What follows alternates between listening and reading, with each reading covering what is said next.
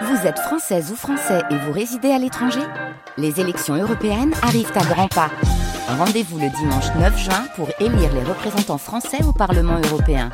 Ou le samedi 8 juin si vous résidez sur le continent américain ou dans les Caraïbes. Bon vote Comble et surprise, l'Ange Bleu prend l'avion et à Genève en descend. D'où hier après-midi venait Marlène Dietrich de Paris. Où elle est-elle? Hmm. Seuls les anges et les bleus, à plus forte raison, le savent. When I stop singing to you and you say, mm, darling, and I say, mm-mm, goodbye.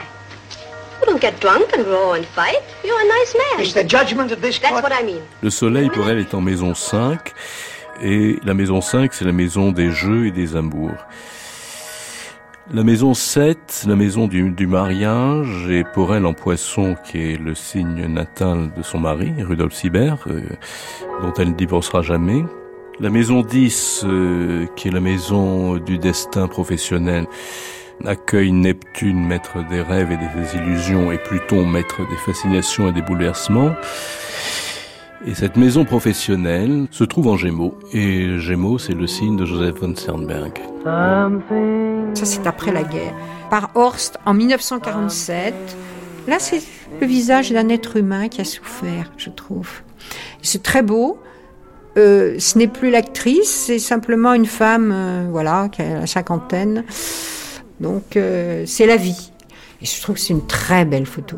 Castles in Spain are very beautiful, but they don't last. They blow away. And then comes reality. Reality? We love each other, that's reality. No. It's a dream. Marlène Dietrich, les plus belles jambes du monde, est après quelques minutes repartie pour une destination inconnue.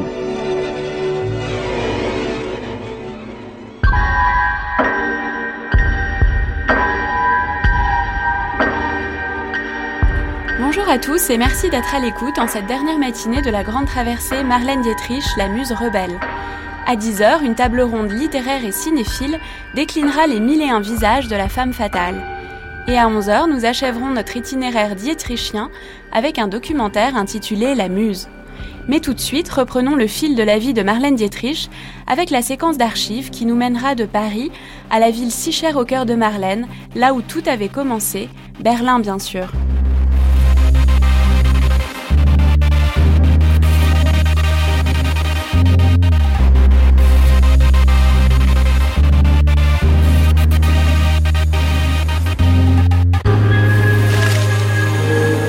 Commence la notice nécrologique. Ce sont les premiers amis qui disparaissent. Nous sommes en mai 1961 à Hollywood. Patrick Jeudi. c'est Gary Cooper qui meurt. Et il fut le partenaire de, de Marlène dans Morocco. Et elle assiste. La voilà en grande veuve, voile noir. On la verra d'ailleurs aux obsèques de, de Piaf de la même manière.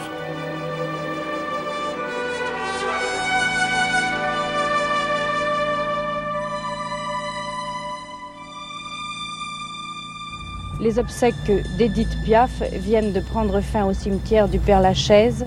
Marlène Dietrich est arrivée la première. Elle est arrivée seule par la grande entrée. Elle a traversé la foule, les yeux baissés. Elle était vêtue de noir et elle a marché tout droit vers l'endroit où se trouvait la tombe ouverte.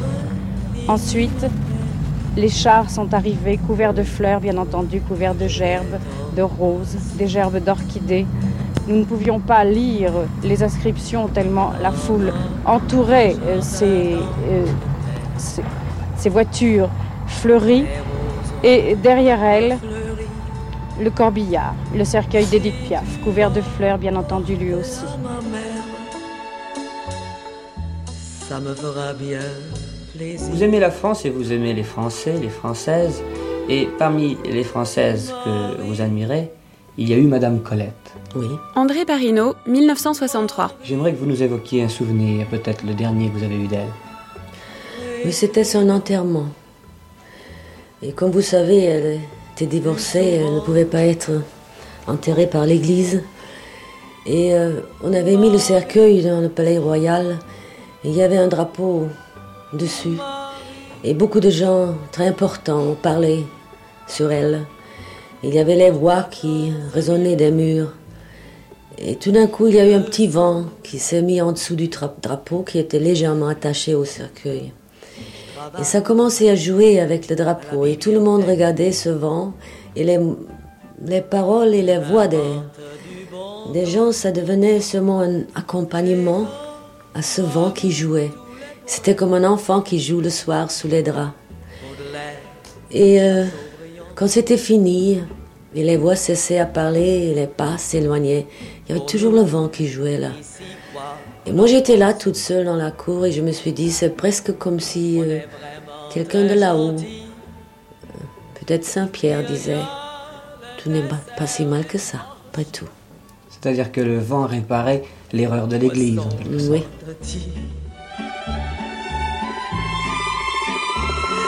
Marie. Marlène Dietrich, si on vous proposait de tourner Chérie avec Alain Delon, est-ce que vous accepteriez Oh, ça c'est une chose difficile. Et je sais très bien pourquoi vous avez dit ça. Euh, quand Colette était encore vivante, elle voulait que je tourne Chérie. Et je lui avais dit à ce temps-là que cette femme ne m'intéressait pas.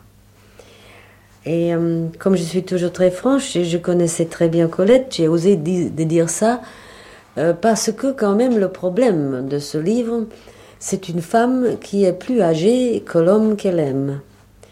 Et c'est ça la base du problème. Et moi, pour moi, c'était pas un problème. C'est pour ça que je voulais pas jouer le rôle. Parce que euh, on aurait dû alors jouer cette, pièce ou ce film dans un cadre ancien, parce que c'était un problème ancien. Parce qu'à ce temps-là, quand Colette a écrit ça, la femme de 40 ans, c'était une vieille dame. Et euh, je ne voyais pas comment puisse faire un film ou une pièce intéressante aujourd'hui. Le grand problème qu'elle a 40 ans déjà. Alors, quand vous me dites si je jouerais chérie avec Delon, euh, je vais vous répondre. Oui, si Visconti fait la mise en scène. Et Alain Delon ah ça c'est aussi quelque chose de merveilleux parce qu'il est beau et il a du talent. Ça c'est très rare. Il joue ce gars-là et il est d'une beauté alors. C'est un tourment cette beauté-là.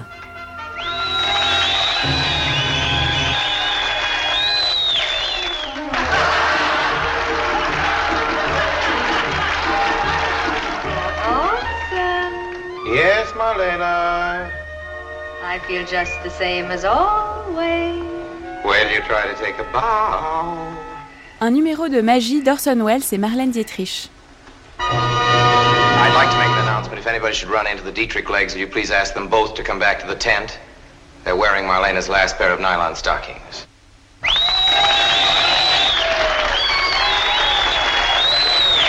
Orson, Hmm? how do I know these are my legs? Have no fear. I will hypnotize her. And she'll know. Look me in the yolks of the eyes. Si nous abordions maintenant le chapitre des monstres sacrés, je veux dire par exemple Orson Welles. Oui, c'est un grand ami et c'est un grand metteur en scène et c'est une grande âme et un grand cœur et tout ce qu'il y a de grand, il est, il est aussi grand.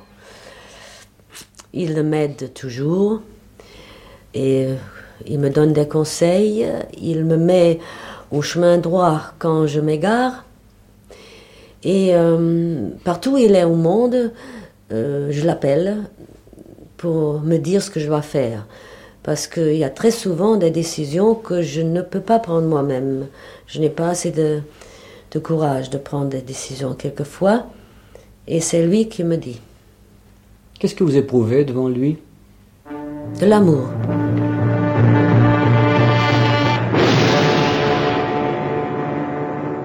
This was her wedding night. Where was the man she had married? Who were these hoodlums? Hold her legs.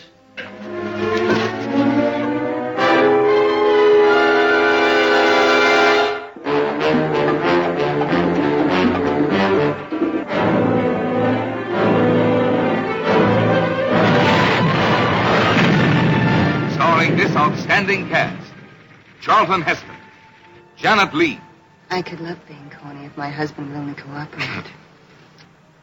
Orson Welles, co-starring Joseph Kalea, Akim Tamirov, with guest stars Marlena Dietrich, Zsa Zsa Gabor. What are you trying to do? We're trying to strap you in the electric chair, boy. Oui, Simon Dubreuil, je vous interromps, merci de ces précisions. Parlons maintenant du festival mondial lui-même.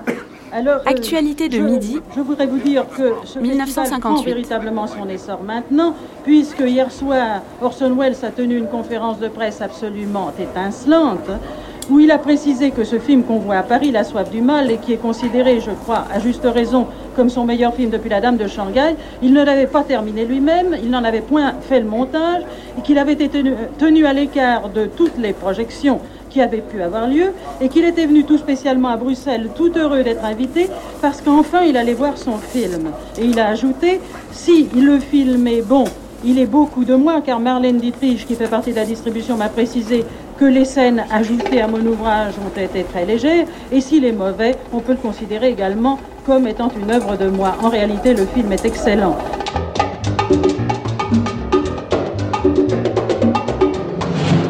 Voici Orson Welles revenu à la mise en scène, heureusement. Parce que le rôle qu'il avait tourné dans Les Feux de l'été, présenté à Cannes, n'était vraiment pas convaincant. Monique Berger. Orson Welles, quand il n'est pas dirigé par lui-même, devient facilement excessif, grandiloquent.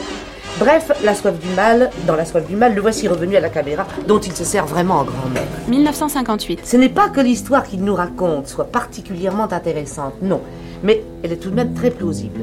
Il s'agit d'un démêlé de policiers mexicains et américains dans un petit village de frontières.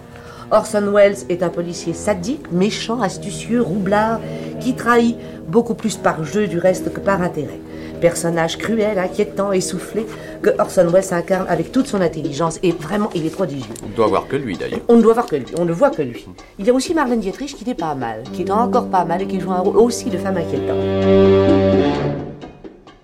Pour répondre à la question de Régis, François-Régis Bastide, il nous demande quel est le sujet de ce film. Je crois que personne encore n'a encore pu le définir. Même Qui veut le- prendre ce risque de raconter l'histoire? Jacques Daniel Valcon Le masque et la pluie, enfin, juin 1958. Oui, oui, mais c'est tout de même c'est l'histoire de c'est un incident policier éclate à la frontière du Mexique et des États-Unis et deux policiers, un Mexicain, un Américain se trouvent sur la même affaire et euh, la première apparence du film est très euh, manichéiste. Enfin, il y a le policier mexicain représente le droit, la justice, le, le- le respect de la personne et le policier américain le- qui est le rôle de Wells ne se fonde que sur ses intuitions et est persuadé que tel suspect est coupable et, selon sa vieille habitude, fabrique des, preuves pour le faire envoyer à la chaise électrique. Donc, et il fabrique une preuve supplémentaire contre son rival en faisant, en essayant de faire surprendre sa femme dans Une histoire de drogue. une histoire de drogue et de débauche. Et donc tout paraît très clair, mais à la fin, on s'aperçoit que, euh, malgré les procédés employés, le personnage d'Orson Welles avait raison, le type était coupable. Il y a donc une grande ambiguïté dans le sujet. Euh, simplement, le personnage d'Orson Welles est d'une mesure supérieure aux autres. Il y a une espèce de supériorité inexplicable de sa part sur les autres, et il n'est pas vraiment condamné par le film. Il meurt. euh, c'est tout de même un sujet, quoi qu'on dise, Baroncelli, assez extraordinaire, assez shakespearien, et, et qui sommes très parce très loin que- des films C. Parce enfin. qu'Orson Welles en a fait. Ah Nous bah oui, le résultat est là. Bien sûr, Oui. c'était une petite série noire à la Oui. base. What's my fortune?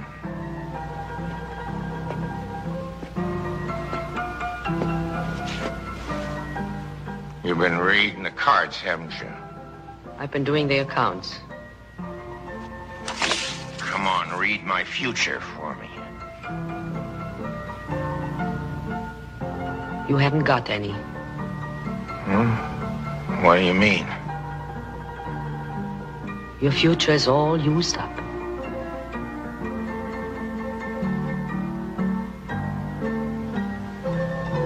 Why don't you go home? Tout le monde sera d'accord pour d'abord trouver que c'est un film magnifique. Et l'apparition finale de Marlène Dietrich en, en quoi En ancienne patronne de bordel, un peu diseuse de bonne aventure et copine de toujours du vieux flic pourri. Philippe Collin, 1993. Et c'est une scène très courte puisque elle s'est tournée, je crois, en deux journées. On dit que Marlène l'a fait vraiment par amitié pour Wells, que, ce qui est tout à fait croyable, qu'elle l'a fait pratiquement à l'œil, ou en tout cas pour une somme dérisoire, ce qui est vraisemblable aussi, vu les conditions de production du film. Et euh, Marlène est en plus le porte-parole de la morale du film, qui se résume en deux mots. C'est elle qui a la réplique finale admirable quand on voit ce, ce, ce flic à la fois pourri, déchiré, personnage hein, assez, assez shakespearien comme ça. Et elle dit c'était un homme, mais voilà, ce qui est euh, qu'elle soit le porte-parole comme ça de la morale welsienne est quelque chose de, de très émouvant. Et ces deux scènes absolument magnifiques. Ce qui se passe entre eux est, est vraiment inoubliable. En 1961, Marlène joue dans le film Jugement à Nuremberg, une rigide veuve de général. Elle doute beaucoup avant d'accepter le rôle, car elle ne supporte pas d'être identifiée à la négation de la culpabilité allemande. Plus tard, elle réécrit des parties du scénario et incorpore quelques expériences personnelles. À l'encontre de ses propres convictions, elle exprime la posture de tout un peuple. Nous ne savions rien.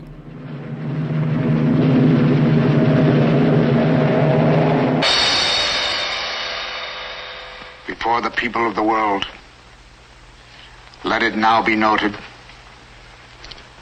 that here in our decision, this is what we stand for. Justice, truth, and the value of a single human being. My husband was a military man, all his life. He was entitled to a soldier's death. He asked for that that he should be permitted the dignity of a firing squad. You know what happened. He was hanged with the others. It is easy to condemn the German people to speak of the basic flaw in the German character that allowed Hitler to rise to power. But at the same time, comfortably. Nuremberg uh, took a great deal out of her. But there was a scene that she had to do with Spencer Tracy. Le film Jugement à Nuremberg a été une épreuve pour elle. Mais elle devait jouer une scène avec Spencer Tracy, la scène où elle doit dire Nous ne savions rien, où elle doit représenter la manière dont les Allemands pensaient et exonérer les Allemands impliqués dans le nazisme. Et elle n'y arrivait vraiment pas. En fin de compte, elle a eu une conversation avec Spencer Tracy. C'était la première fois qu'il se rapprochait d'acteur à acteur, de femme à homme. Il l'a regardée et il lui a dit Vous savez, c'est nécessaire que vous le disiez, parce qu'il n'y a que de vous qui le croiront. Because only from you will they believe it. Is that what you think we are? Do you think we knew of those things? Do you think we wanted to murder women and children? Do you believe that? En 1961, Stanley Kramer tourne Jugement à Nuremberg, sans doute le dernier film important de Marlène Dietrich. Bernard Matignon et Dominique Rabourdin. Film extrêmement ambitieux, très long, procès des criminels de guerre nazis, avec euh, Marlène dont on connaît absolument le, l'antinazisme fondamental dans le rôle de la veuve d'un général absolument abominable et le film est, est, assez ambigu parce que avec sa classe et sa dignité, elle réussit à faire passer euh, une forme de presque de l'amour et de la compréhension pour quelqu'un qui a commis des atrocités abominables. Alors peut-être que ce qu'elle voulait dénoncer se retourne contre elle. Oui, c'était un film euh, euh, comme on les aimait à l'époque, ou du moins comme on pouvait les faire à l'époque où il y avait vraiment d'énormes stars internationales. Chacun, c'est le principe du tribunal, même des tribunaux de télévision, c'est chacun vient, vient faire son petit tour de manège et son numéro. Le plus mémorable, si je ne me trompe, a été à l'époque quand même celui de Judy Garland, qui a dû lui valoir un Oscar. Même, non, Marlène a dit qu'elle avait voulu faire le film pour tourner avec Spencer Tracy, qui joue le rôle du juge et qu'elle considérait comme un des plus grands acteurs vivants. Donc euh, il y a aussi une performance de Maximilian Schell qui est, qui est tout à fait époustouflante. Non, c'est un, c'est un film magistral. Hein. C'est, c'est un peu pesant parce que Stanley Kramer a des côtés caillates, mais c'est un, un grand moment, en tout cas avec beaucoup d'acteurs impressionnants. Ouais, ouais. Mesdames, Messieurs, Marlène Dietrich.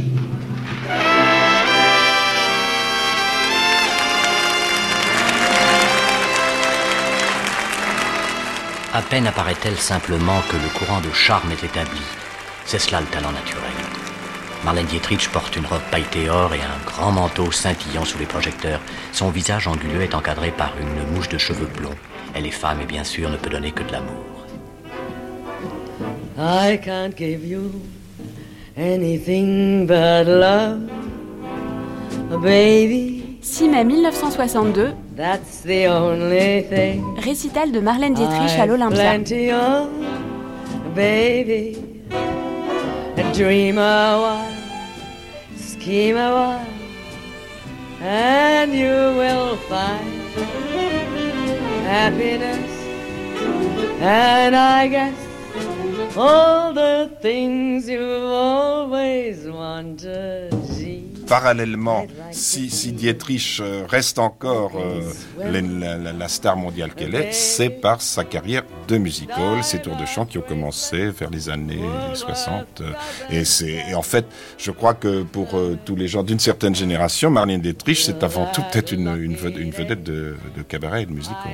Ce qu'on peut dire d'ailleurs, c'est qu'elle a parfaitement réussi sa reconversion. Ah oui, ça de façon, formidable. Bernard Matignon et Philippe Collin. de façon extraordinaire en la, la prolongeant extrêmement tard et euh, au prix d'ailleurs alors là d'un courage physique absolument incroyable puisqu'elle a eu des tas d'ennuis et pas, pas des petits ennuis euh, qui sont racontés sans aucune complaisance mais sans avec un véritable euh, apitoiement moral très fort par sa fille où, où vraiment elle a fait des prouesses de, et à la fois dans les costumes pour masquer des, des, des, des géances physiques, dans la façon de se tenir parce que les, les c'est- il, est, il est curieux, enfin il est tellement symbolique aussi que cette femme dont les jambes est- ont été assurées des millions, dont les jambes étaient l'image de marque, euh, elle a failli perdre ses jambes, ce qui est fou quand on parle. Et malgré tout, euh, deux jours après les opérations les plus graves, elle était là euh, à faire son tour de chant en smoking. C'était, on a vu ça. Moi, on, ne- on ne le savait d'ailleurs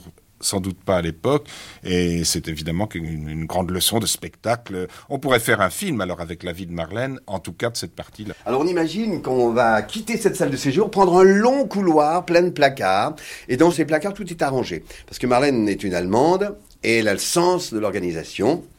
Il y a des sacs plastiques. Louis Boson. Sur chaque plastique, il y a étiquette, perruque, perruque pour tel spectacle, robe pour tel spectacle, et puis toutes les housses qui comprennent les, les, les tailleurs de ville, les manteaux de fourrure, tout ça est arrangé. Et puis il y a des tout petits sacs très précieux apparemment, et dans ces petits sacs précieux, il y avait les robes, ces fameuses robes de perles qui, lorsqu'ils étaient sur le corps, euh, elles la faisaient paraître nues, et lorsque elles étaient euh, hors de son corps, c'était une petite boule de rien du tout.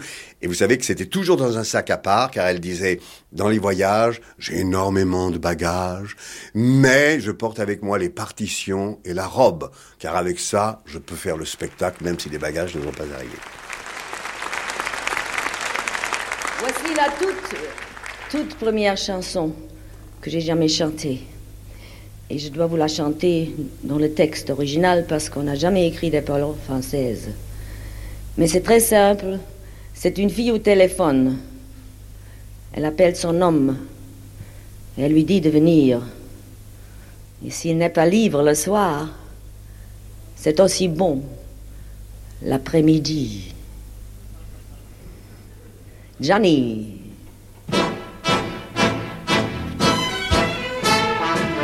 Johnny,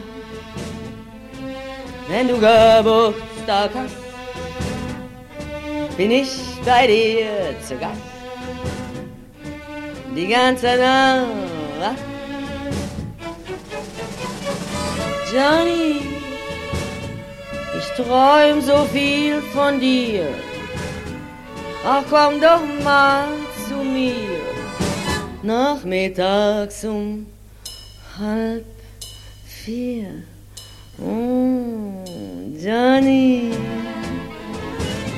wenn du Geburtstag hast und mich dein Arm umfasst, die ganze Nacht. C'est-à-dire que euh, à cette époque, euh, elle fréquentait Beko, qui était devenu euh, tout d'un coup une étoile dans le milieu de la chanson. Et alors moi, donc, comme j'étais dans, dans le sillage de Beko, j'étais absorbé euh, par le sillage de Marlène. Et ce qui m'a permis de rencontrer euh, mon idole. Pierre Delanoë. La première fois que je l'ai vue, c'était.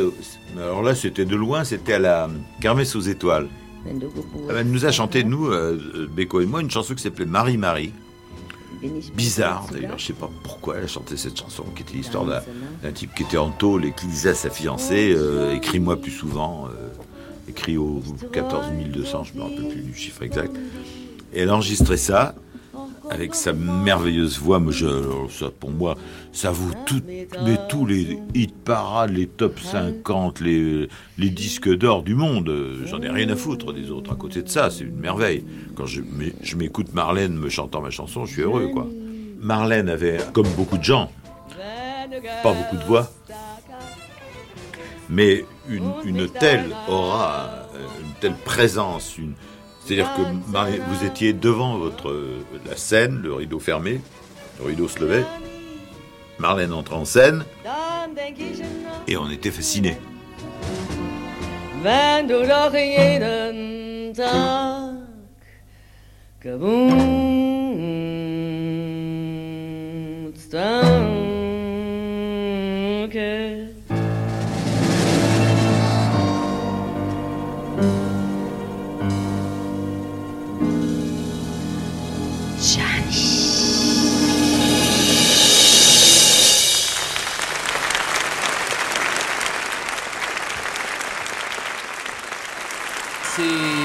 C'est pendant ses tournées avec Burt Bacharach.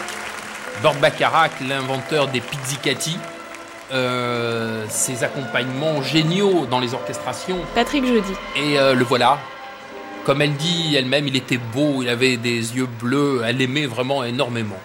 Et puis il est devenu célèbre. J'aimerais que vous rencontriez un homme que j'aime et j'admire. I've loved and admired him for a long Je time. l'aime et je l'admire. But ever since Et depuis que nous avons parcouru le monde ensemble, je l'admire encore plus. I can't love him. Quand elle aimait plus, c'est impossible. He's my arranger, he's my accompanist, he's my conductor, and I wish I could say he's my composer, but that isn't true. He's everybody's composer. But Bacharach, Ce sont vraiment des paroles d'amour. Elle est vraiment, elle est, elle est en extase, en pamoison devant lui et il va devenir célèbre grâce à elle. Il va la quitter et euh, elle s'en remettra pas. Et elle le dit, j'ai beaucoup souffert et j'espère que lui n'a pas souffert autant que moi. Przypominamy zdjęcia Marleny Dietrich z występów przed dwoma laty. Hello, hello, everyone out there. Marlene Dietrich in Berlin, leider nur auf der Durchreise, denn ihr Ziel war Warschau. Die tolle Lola aus dem Blauen Engel, die scheinbar nie alt wird, In het stadhuis van West-Berlijn werd Marlene Dietrich door burgemeester Willy Brandt officieel welkom geheten stad. America, back to America. And how long uh, have you been here in Europe now so far? Oh, I've been here for a week. Marlene Dietrich.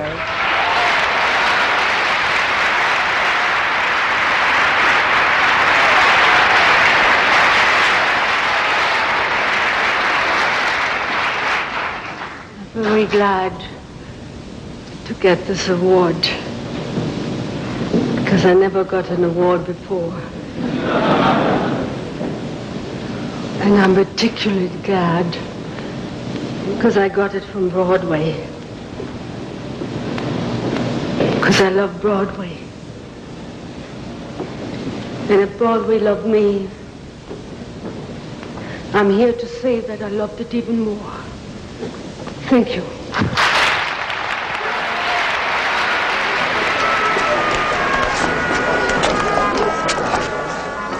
Come in. You dance quite well.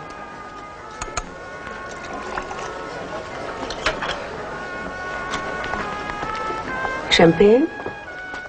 Dom Perignon, my favorite. Dancing, music, champagne. The best way to forget until you find something you want to remember. Alors 1978, dernière apparition à l'écran, sont dans Just a Gigolo. Have you got a military education? Yes, my father was Colonel von Pashkovsky.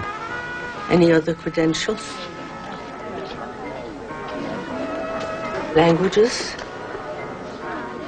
Joe Gigolo avec euh, Marlène dans le rôle d'une euh, vieille baronne un peu maquerelle. euh, ça se passe au temps de la République de Weimar et elle, elle commande Dominique Rabourdin. une armée de, de gigolos dans un espèce d'hôtel de luxe, château qui fait un peu hôtel, euh, où un certain nombre de dames un peu plus âgées euh, viennent euh, danser avec des jeunes gens. Alors il y a David Bowie, il y a Kim Novak, il y a Sidney Rom, il y a Kurt Jorgens. Et c'est la dernière fois qu'on voit Marlène chanter, puisqu'elle chante une partie de la chanson qui donne son titre au film, Just Gigolo.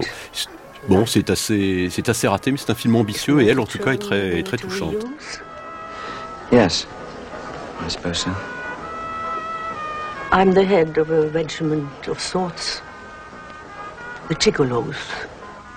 Yes, the lieutenant told me. All you need is a battlefield. Right there.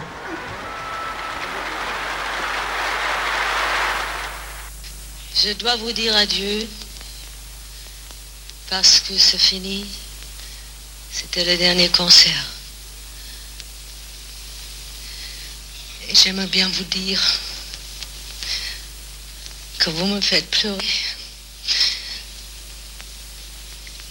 Parce que je vous admire beaucoup. J'ai admiré votre courage pendant la guerre. Je vous aime.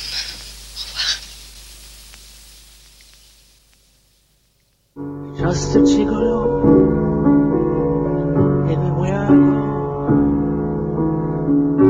People know the parts I'm playing.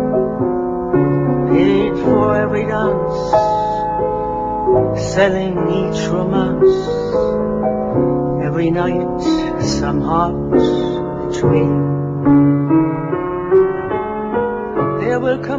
Donc, on passe ce couloir et on va arriver dans sa chambre.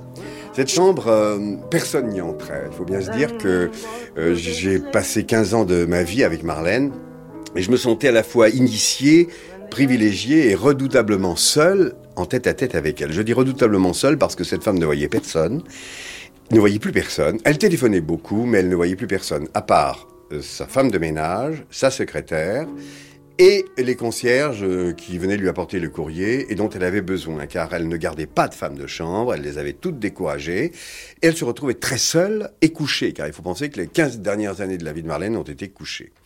Euh, par un renoncement au départ plus que par l'infirmité, mais l'infirmité est venue parce qu'elle est restée trop longtemps couchée. Alors, en entrée, là, il y avait en face une photo de sa fille et la télévision qui trône en face de son lit. Alors, la chambre, c'est un grand lit, bien sûr, que Marlène occupe très peu. Elle l'occupe sur la partie droite du lit. Le reste, c'est une installation de, campagne. Elle a fait la guerre. Marlène, c'est aussi un militaire. Elle est comédienne, elle est cuisinière, elle est infirmière, mais elle est aussi militaire, Marlène. Elle l'a prouvé. Voilà, alors je me mettais comme ça. Et elle était là, là, assise, parce qu'elle était rarement couchée, Marlène. Et euh, son, son camp organisé avec une espèce de table en osier, euh, que toute une espèce de desserte. Et tout y était. Le téléphone, avec... Euh, le téléphone était recouvert de, de peinture fluorescente pour que la nuit, elle puisse le trouver tout de suite. Une organisation terrible. Et puis bien sûr, alors tout ce dont elle avait besoin, tous les dossiers qu'elle prenait avec une grande pince, car elle savait tous ces dossiers que sa secrétaire devait remettre à jour ou signer, enfin bref. Tout ça était organisé. Les journaux aussi. Il y avait beaucoup de journaux. Marlène lisait tout. Et dès qu'elle avait lu, elle mettait dans une grande enveloppe qu'elle gardait et qu'elle envoyait à sa fille lorsqu'elle était assez pleine. Euh, J'ai toujours dit que Maria peut actuellement être bibliothécaire avec les documents que Marlène lui a envoyés. Pourquoi, madame, avez-vous écrit cette biographie dont une partie de la tonalité, il y en a une autre, j'y viendrai plus tard, celle-là est beaucoup plus admirative, mais vous êtes beaucoup plus discrète. Mais il y a une partie, la, la première, le premier sentiment, on a l'impression d'un immense règlement de compte public avec votre mère. Or, J'imagine que vous n'avez pas fait 800 pages pour ça. Donc dites-moi le pourquoi. La marche du siècle, 1993. si on est un enfant dans un métier euh, des mensonges, parce que vraiment, le cinéma, c'est un grand mensonge, mais c'est un mensonge très joli. Et on se perd dans ses rêves, c'est un Disneyland sur l'écran. Et si on a une mère qui vit avec des mensonges, parce que ma mère était une, scénariste merveilleuse. Elle a écrit les scénarios pour elle-même, pour la légende, pour ses amoureux, euh, pour ses amants. Euh, et tout le monde a suivi ces scénarios. Mais il y a un temps où ça arrive où on veut dire la vérité, ça doit un fois, on doit dire la vérité, parce que le monde n'écoute jamais les Nous, nous, petits, nous sommes dans le cours. Et si on commence à dire la vérité ici, on doit dire la vérité là, et on doit dire la vérité là, et au fin aussi. Et c'est une tragédie pour ma mère. Et vous voulez dire que pour vous, c'était absolument vital, fondamental de dire toute la vérité euh, que vous, Oui. selon, savait- selon votre propre observation. Elle savait ça, oui. Oui. Elle m'a dit, tu, tu dois euh, faire le livre sur moi, parce que tout le monde va écrire des livres, et ils, sont, ils, sont, ils disent qu'ils me connaissent, ils ne me connaissent pas.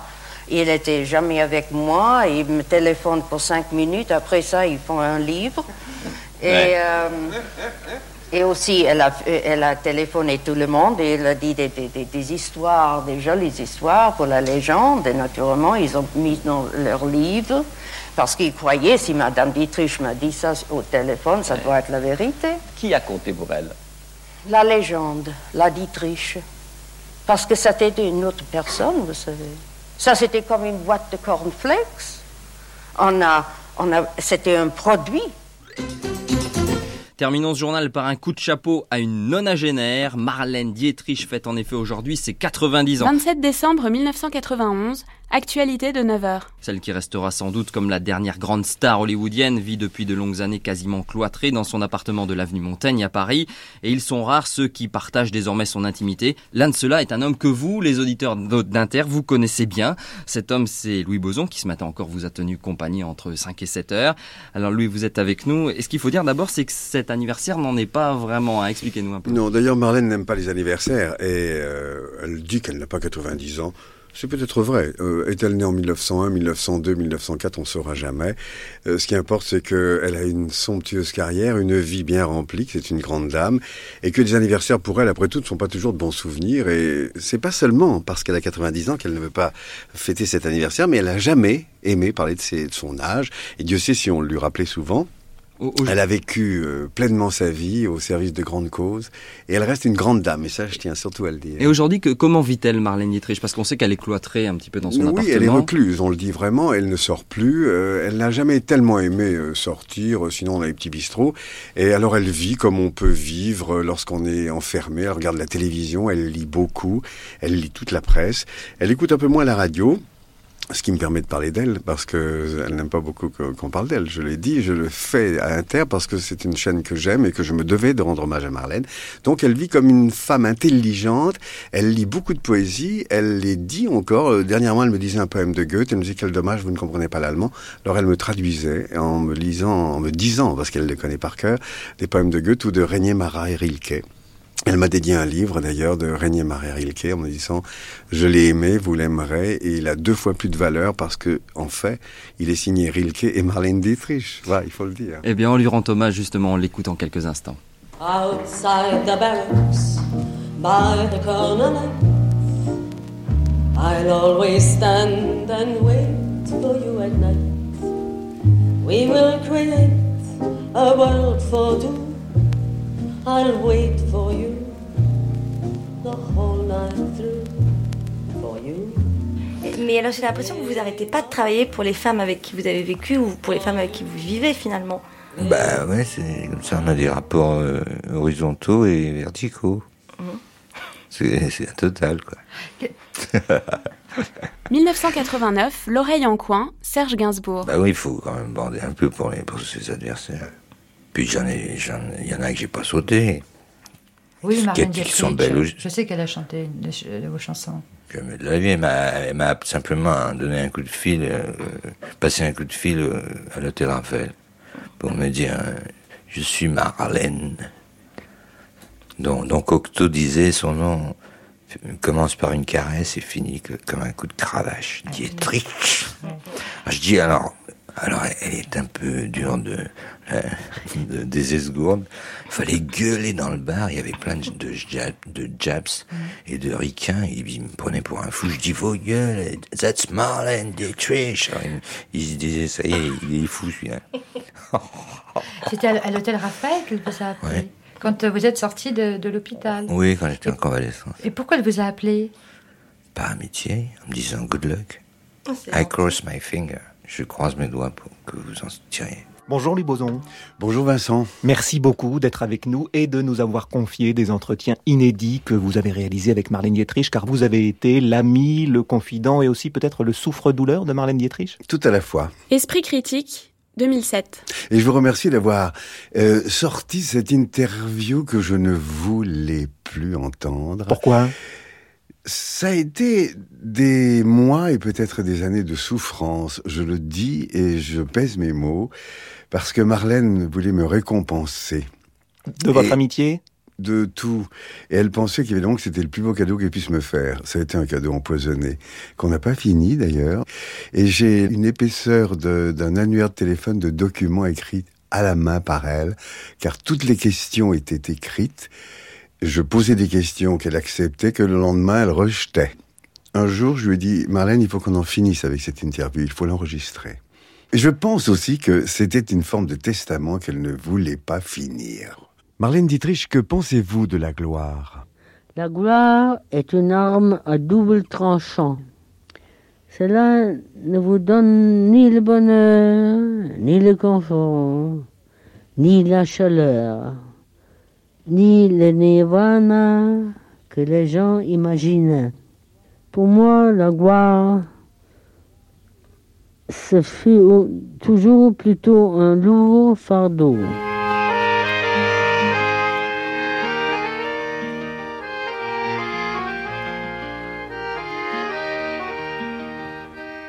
La gloire, c'est quelque chose dont on se rend compte plus tard longtemps après que les autres en aient parlé. Et mais ça a été infernal à vivre, disons-le franchement. J'ai eu des, larmes peut-être, euh, rarement, mais des colères invraisemblables. Mais justement, vous êtes fâché souvent avec Marlène. Jean Lucas et Louis Boson, 1992. C'est-à-dire que c'était moi qui me fâchais. Elle, jamais, évidemment, parce qu'elle était l'attaquante et moi, j'étais évidemment la victime. Mais euh, je, je savais comment il fallait parler à Marlène. C'est-à-dire qu'à un moment donné, elle en faisait trop et elle savait qu'elle en faisait trop et alors je m'en allais. Et pendant deux jours, je ne téléphonais plus. Alors ça donnait sur mon répondeur ce silence, ce silence, et elle raccrochait. Et au bout du quinzième appel, quand même, je me disais, bon, allez, bon. Ça va, Lou Marlène, ça va? Oui, oui. D'ailleurs, jamais elle répondait oui. Mais je ne faisais plus la question parce qu'on ne pose pas la question à Marlène, ça va. Jamais, ça ne va, ça va. ça va. Et c'est vrai, elle ne se plaignait jamais. Quand elle était malade, euh, il y a deux hivers, elle avait une grippe terrible. Je dis, Marlène, c'est les grippes, c'est dangereux. On n'est pas malade, c'est rien du tout. Un rhume vous arrête, vous. Bon, bon, très bien. Et euh, alors, je rappelais. Alors, vous venez quand vous me manquez? Et ça se terminait toujours comme cela. Les coups de téléphone à minuit, à 2 heures du matin. Allô, il est quelle heure à New York?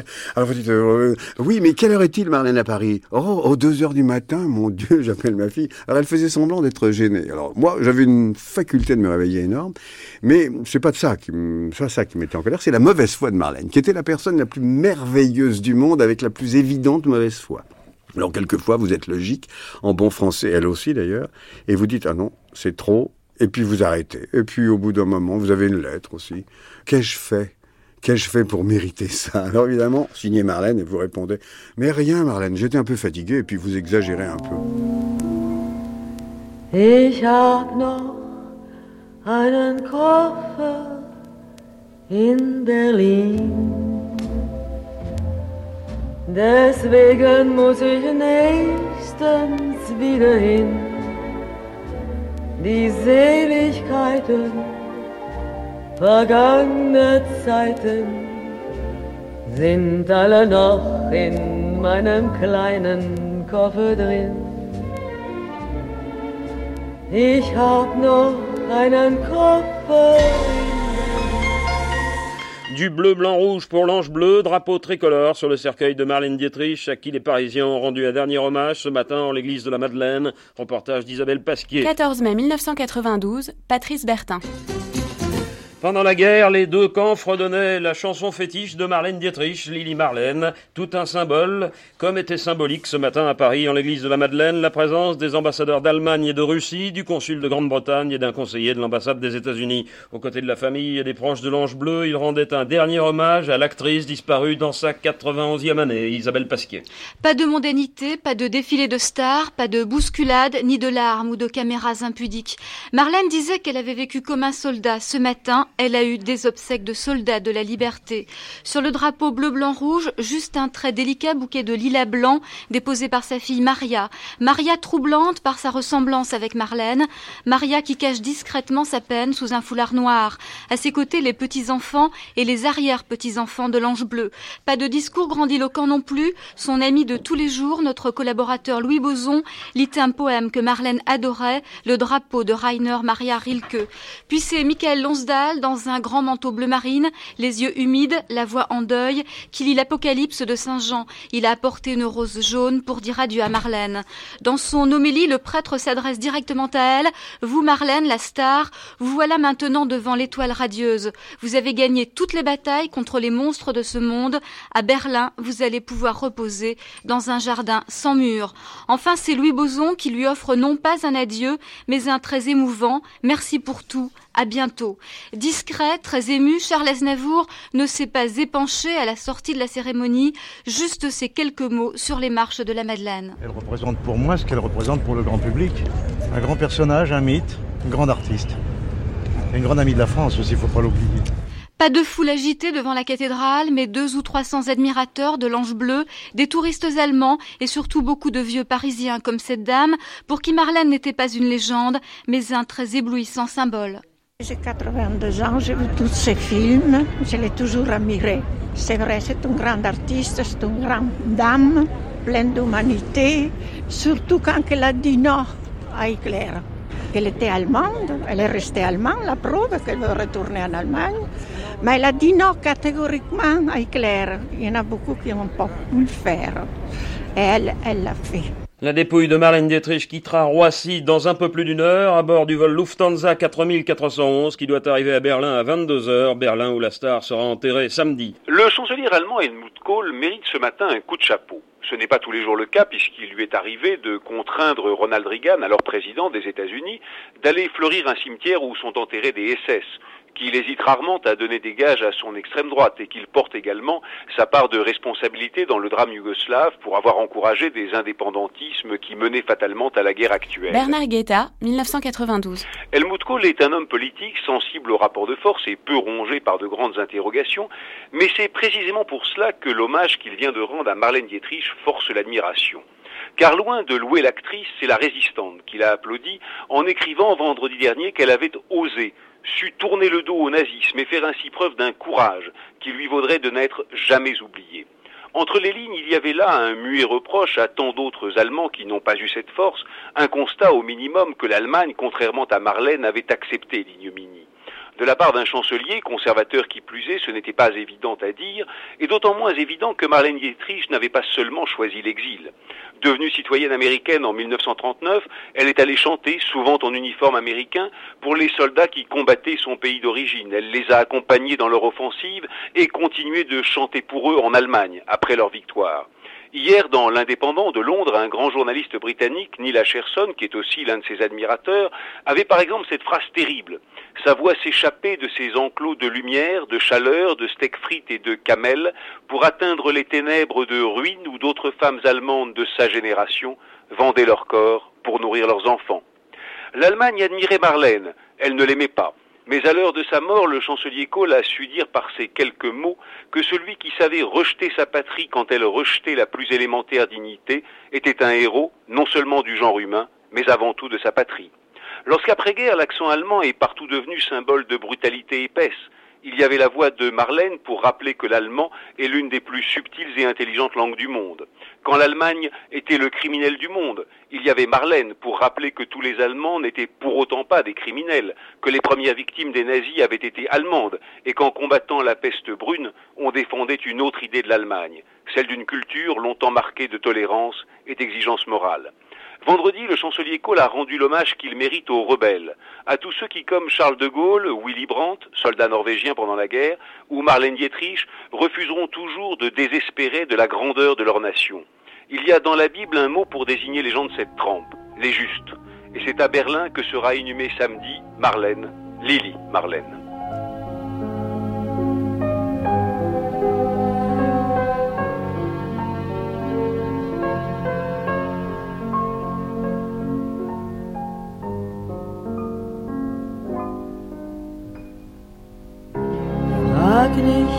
Warum ich gehe. Frag nicht warum. J'avais 13 aussi, 13, 14 ans, 15 ans quand j'ai vu le- l'ange bleu. Et puis, euh, X années plus tard, probablement peut-être 60 ans plus tard, je me retrouve à Nudiena. Euh, Maurice Reims, 1997. invité par un homme étonnant, par euh, un grec richissime euh, qui avait une flotte euh, dont les héritiers ont hérité d'une flotte énorme, qui s'appelait Goulandris, Basile Goulandris. Et un jour, Basile Goulandris m'a dit, Maurice, j'aimerais bien que vous rendiez service à une de mes amies. Elle se trouve dans une situation difficile.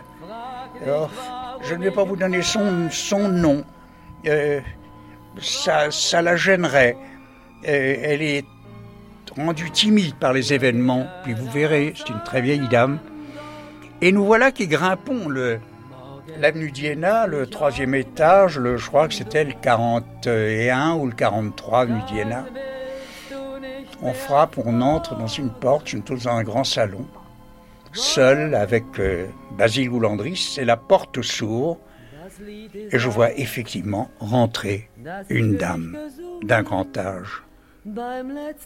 Et soudain, elle prend la parole. Et à ce moment-là, tout s'efface. Les années s'effacent, les traits anciens s'effacent.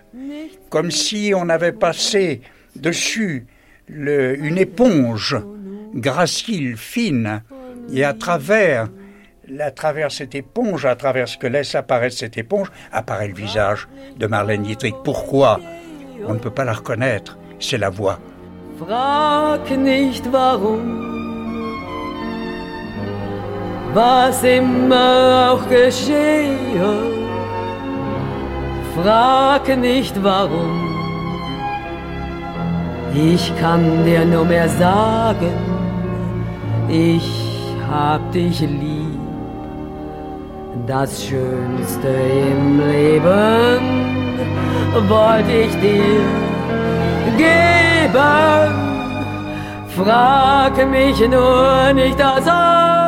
C'est la fin de notre série d'archives Marlène Dietrich.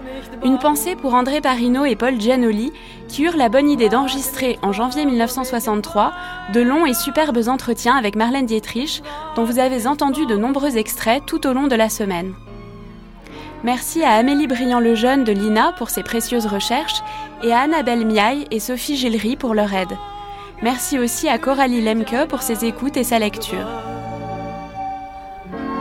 dann willst du nicht mehr fragen. Warum?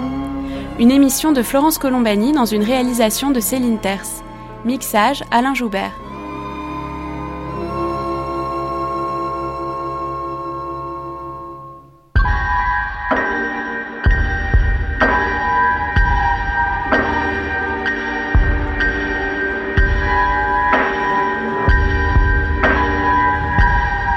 Et à présent, détaillons les innombrables figures de la femme fatale en littérature et au cinéma dans notre table ronde de 10 heures.